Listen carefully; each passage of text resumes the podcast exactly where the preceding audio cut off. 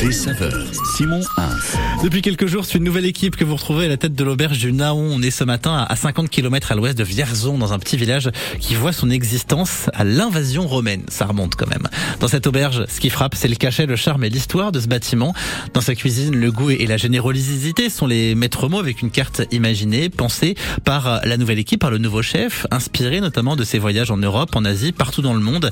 Direction l'auberge du Naon ce matin pour en découvrir euh, le travail du nouveau propriétaire, euh, Fabrice, qui passe 30 minutes avec nous ce matin, côté saveur sur France Bleu Berry. Euh, Bonjour Fabrice. Bonjour. Et merci d'être avec nous ce matin. On regarde tout ça juste après R.E.M. et Losing My Religion.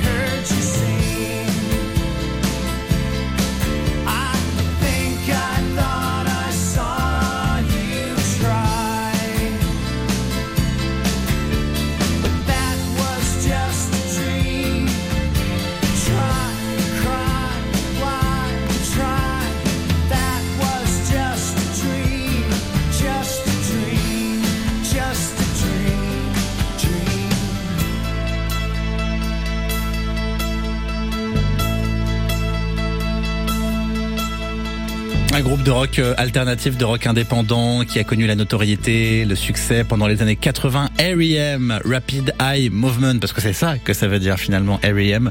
Losing My Religion sur France Bleuberry à 10h09. Côté saveur ce matin, on se pose à l'auberge du Naon avec son nouveau propriétaire, Fabrice Riviani, qui est avec nous. Fabrice, pourquoi avoir choisi de reprendre cet endroit il y a quelques semaines, il y a quelques mois? Euh, la raison est très simple. L'endroit est très beau. Ouais. Voilà. Je crois que c'est une, une des premières raisons. Mhm. Euh, et puis je suis vicois. Voilà. Donc un ami. Ça aide un peu, Ça aide un effectivement. petit peu, oui. Euh, un ami de cette commune euh, m'a proposé euh, d'aller voir euh, euh, ce qui s'y passait, Mhm. sachant que le bailleur est la commune. D'accord. Voilà. Euh, j'ai visité. D'abord, euh, j'ai été séduit par euh, l'équipe de la mairie. Le maire est charmant, son équipe également. Euh, c'est un tout, voilà. Cet ancien presbytère a été réhabilité. Euh, c'est vraiment très beau. Il y a une belle cour avec un jardin attenant, un petit parc derrière, avec la rivière du Naon euh, qui coule et qui serpente autour. Voilà, c'est un petit peu, euh, je l'ai pris comme quelque chose d'un peu paradisiaque, et euh, je pense que le beau est avant tout ce qui m'a séduit. Voilà. Justement, ah, raconte-nous un petit peu ce que vous avez ressenti, peut-être la, la première fois que vous avez découvert, euh, ne serait-ce que la bâtisse, parce que c'est une bâtisse qui, mine de rien, est, est chargée d'histoire. Vous nous l'avez dit, c'est, c'est un ancien presbytère, c'est pas, c'est, c'est pas n'importe quoi de construire un restaurant, de construire une auberge dans un ancien presbytère, mine de rien. Oui, alors euh, pff, disons que le là c'est la commune qui a eu cette volonté. Oui, je pense que c'était une très bonne idée euh, et d'en faire quelque chose de très beau, fonctionnel. Mhm. Euh, voilà, c'est un coup de cœur, tout simplement. Vous, votre parcours, quel est-il? J'imagine que euh, la reprise de, de ce restaurant, ce n'est pas votre première, euh, notre, votre, votre première aventure dans le, dans le domaine de la restauration, dans le monde de la restauration. Racontez-nous un petit peu votre parcours. Euh, je suis issu du milieu de la restauration avec une formation de sommelier. D'accord. Voilà, j'ai été sommelier quelques années, y compris à l'étranger, enfin à Londres en tout cas. Mhm. Euh, je, je fais une carrière dans la restauration avec une petite entorse où j'ai travaillé pendant dix ans dans le social. D'accord. J'ai été éducateur. Voilà, ça n'a rien à voir, mais j'ai préféré le faire lorsque j'étais jeune Mhm. Pour être sur le terrain. Voilà.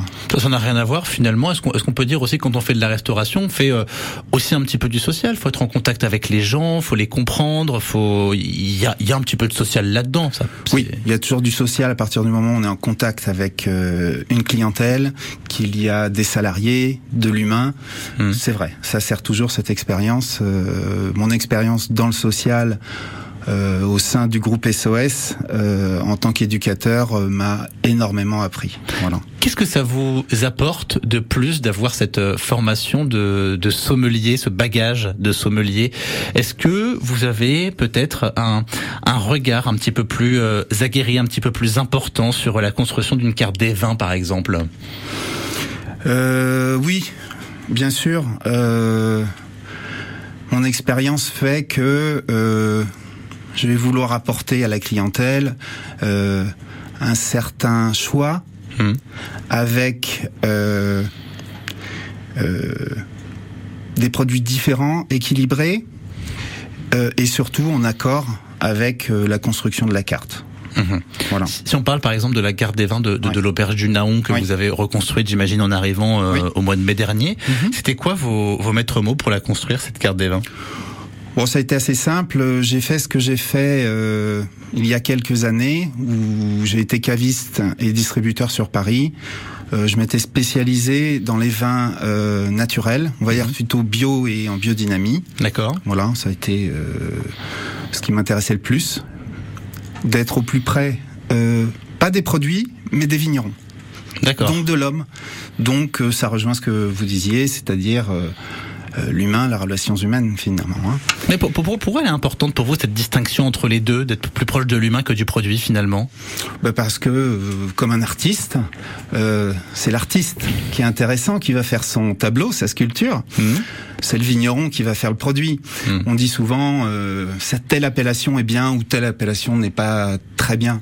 Finalement, euh, tout Ça ça. ne veut pas dire est- grand-chose. Bah non, enfin, c'est une généralité. Hmm. Mais euh, un vigneron, même dans une petite appellation, peut transcender euh, cette appellation par son travail, Hmm. Par la collaboration avec son terroir.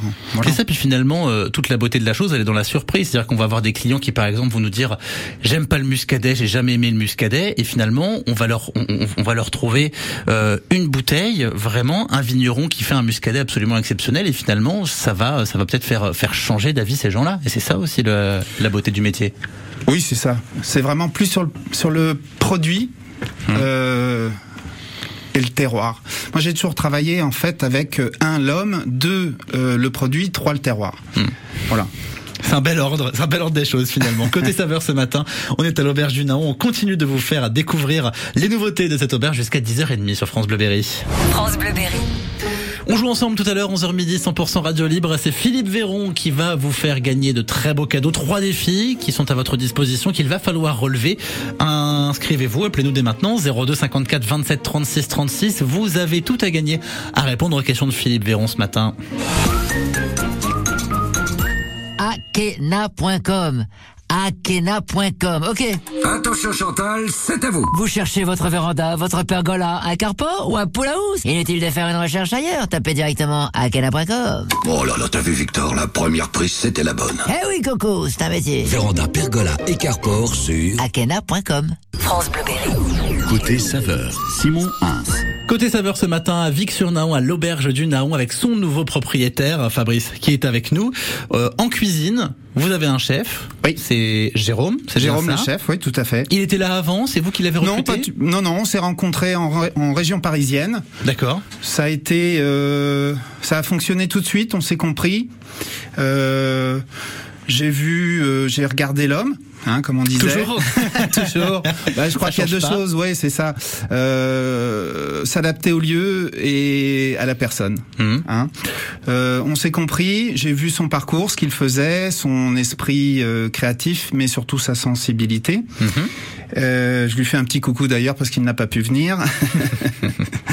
Euh, et je me suis adapté à ce que ce qu'il faisait. Mhm. On a travaillé ensemble, bien évidemment. Il y avait un- une volonté de faire euh, une cuisine euh, française euh, avec des influences, en restant, on va dire, sur une touche un peu traditionnelle, mais revisitée sur pas une cuisine gastronomique, mais semi-gastronomique, on va dire bistronomique, y ait un côté un peu léger dans le service, soigné, euh, mais accessible. Et c'est accessible au niveau du prix aussi, parce que c'est le nerf de la guerre aujourd'hui finalement. Oui, alors ça reste un petit peu plus cher qu'un bistrot euh, entrée de gamme ou qu'un restaurant d'ouvriers, bien évidemment, mais on travaille aussi des, pr- des produits euh, qui ont un certain coût. Mhm. On travaille euh, des produits un peu plus nobles, Mhm. voilà.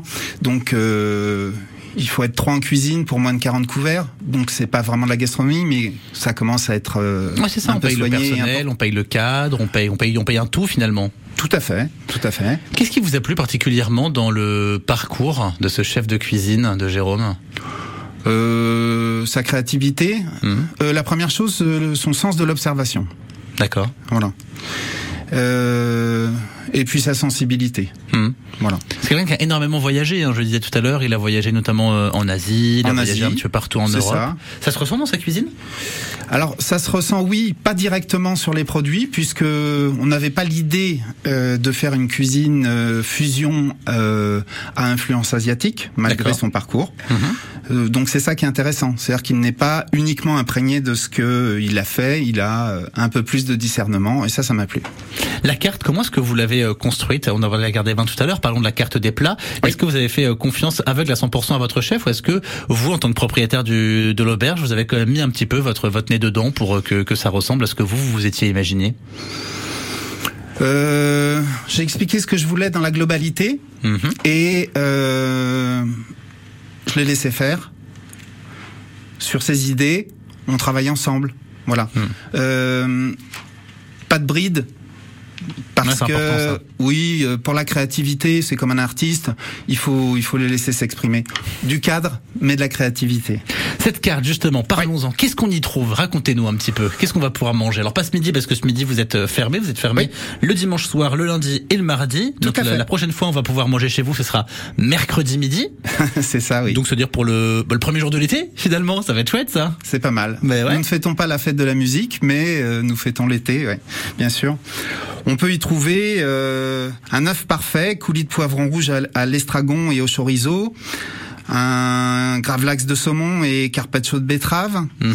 euh, un veau basse température à 58 degrés avec un jus de romarin et pleurote, un poisson un peu méconnu, le maï-maï, qui est en fait une dorade coryphène, D'accord. Qui n'est pas vraiment, euh, je pense que c'est la même famille, mais c'est un poisson très différent qui vient plutôt du Pacifique. Voilà, c'est la version, euh, c'est le nom tahitien.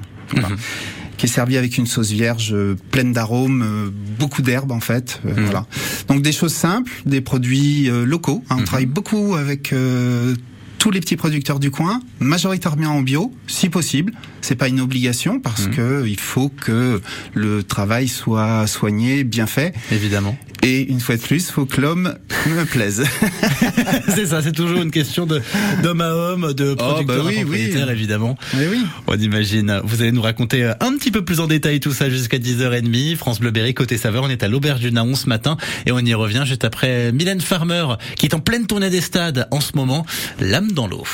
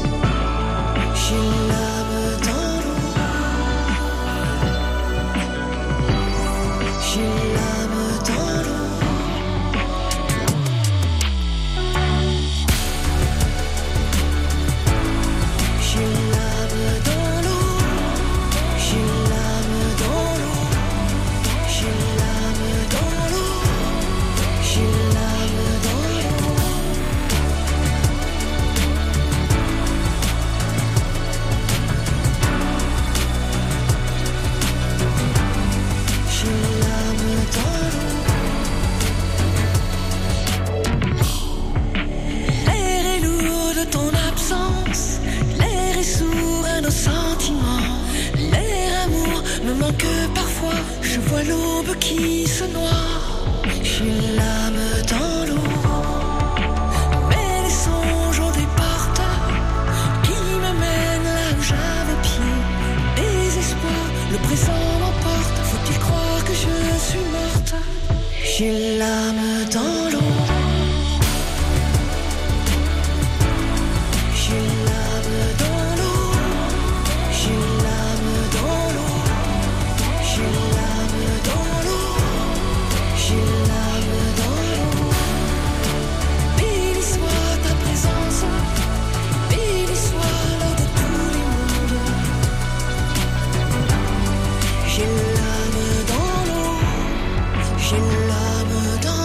Elle sera le week-end prochain au Groupama Stadium de Lyon avant d'être au Stade de France de Paris. Ce sera le 30 juin, le 1er juillet prochain.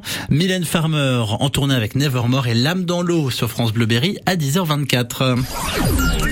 On repart à l'auberge du Naon ce matin avec son propriétaire Fabrice qui est avec nous ce matin. Vos questions, vos témoignages 02 54 27 36 36. Vous n'hésitez pas côté saveur jusqu'à 10h30.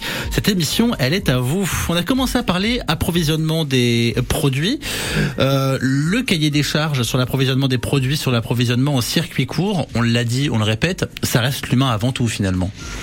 Oui, l'humain avant tout. Euh, on a fait le tour euh, des producteurs Mhm. avec euh, euh, des producteurs de légumes, bien sûr, des producteurs de viande, Mhm. hein, vraiment euh, tout à côté, à Poulaine, avec euh, par exemple euh, la ferme du Plessis qui fait euh, une viande bio depuis très longtemps, euh, des bêtes euh, qui sont très bien loties. Elles ont la chance d'écouter un peu votre euh, radio puisqu'elles écoutent toute la ouais, ouais, C'est euh, génial, France ça. Musique et oui oui Euh, bon voilà c'est- donc ça, ça c'est amusant c'est bien non mais le bien-être animal c'est important aussi voilà Mais oui, évidemment. euh, donc oui, on va voir les producteurs, on écoute ce qu'ils disent, on écoute leur passion, on- bien sûr on goûte le produit, voilà. Mais bon, l'ordre reste toujours un peu le même, euh, Mm. l'homme, le produit, le partage. euh, voilà, on essaye d'être épicurien. C'est quoi le plus compliqué quand on essaye de tendre, comme vous le faites, vers euh, une carte en, en circuit court, en tous les cas, le plus possible Il y a forcément des produits que vous n'arrivez pas à trouver. On a eu du mal à trouver du sel dans le naon. Ça, je veux bien vous croire. Non, bien sûr. Euh, on essaye au maximum de travailler avec les locaux. Il y a des choses qu'on ne peut pas faire. Je vous citais tout à l'heure le maï-maï, la dorette coryphène, qui euh, se trouve maintenant un peu plus euh, dans le bassin méditerranéen puisqu'elle provenait à la base du Pacifique à cause du changement climatique. On la pêche pas encore dans les temps de la Brenne, quoi. et oui, non, pas encore, à moins qu'elle qu'elle soit élevée là-bas, mais euh, oui, on essaye au maximum. C'est difficile de faire du 100% local, c'est bien évidemment compliqué, on essaye. Et puis, soyons clairs, un producteur euh, de légumes, de fruits, euh, travaille bien évidemment euh, en saison, euh, sauf s'il a des serres euh, chauffées, etc., bien sûr. Euh, donc, euh, on, on va fonctionner en f- par rapport à ce, qui est proposé dans le terroir et à côté. Est-ce que ça vous encourage, ça vous oblige aussi parfois à, à modifier ce que vous avez à la carte, par exemple, selon la saison, selon la saisonnalité des produits? Est-ce que cette carte, elle est, elle est changeante Elle va pas être la même, par exemple, quand on va venir au mois de novembre? C'est ça. On change, on s'adapte, on regarde ce qui est disponible, on écoute ce que va dire le producteur. Il va nous dégoter un légume de saison particulier, une viande qui sera euh, plus adaptée. Euh, donc oui, on écoute et puis on réfléchit ensuite à ce qu'on peut faire euh, en fonction. C'est quoi votre euh, si on parle un petit peu de l'avenir, du futur de, de, de l'auberge du Naon, parce qu'on l'a dit, ça fait depuis le mois de, de mai, d'avril-mai que, que vous y êtes, euh, que vous l'avez repris. Comment est-ce que vous avez envie, euh, de plus en plus peut-être, euh, d'instiller votre identité, votre patte là-dedans? C'est quoi là les, les idées, les envies que vous avez pour euh, pour ce lieu? Euh, pérenniser euh, pour qu'une euh, une équipe puisse euh, se plaire, fonctionner, Mhm. pour que la commune euh, puisse avoir un pôle économique. Euh, avec la commune, on a un projet qui est de reprendre euh, l'ancienne euh, établissement euh, pour personnes âgées juste à côté pour faire euh, de l'hébergement. D'accord. Voilà. Euh, parce qu'en milieu rural, c'est bien aussi de pouvoir proposer et le gîte et le couvert, voilà, qui est également une bâtisse très jolie. Donc euh, ça, tout ça, ça compte. Évidemment. voilà. Euh, pérenniser, euh, Mhm. toujours découvrir, euh, rester euh, dans la lignée. Voilà. C'est un beau projet, ça finalement. Vous manquez, vous manquez pas de projet parce que je, je me suis laissé dire qu'en plus de cet établissement, vous étiez toujours à la tête d'un établissement parisien, c'est ça? Oui. C'est encore le cas aujourd'hui? Oui, oui, tout à fait, sur Paris. Lequel- on, on peut, on, peut, on peut donner son nom à cet établissement oui, bien sûr, ça s'appelle la Balle au Bon. La Balle au Bon. Très bien, qu'on trouve, qu'on trouve où à Paris exactement? Dans le sixième, c'est une péniche. Ah, mais c'est génial ça Oui. Ah, ça doit être trop bien ça. Franchement, les- le printemps, l'été, comme ça, quand les beaux jours sont revenus, manger sur une péniche, ça doit quand même être très agréable. Très agréable. Merci beaucoup d'avoir été avec nous pour nous en parler ce matin. Je rappelle donc l'auberge du Naon ouverte du mercredi midi au dimanche midi. Je le précise parce que vous êtes fermé le dimanche soir. Tout à fait. Merci d'avoir été avec nous ce matin. Merci Belle à vous journée. tous. Merci Et à Radio. France. Avec plaisir.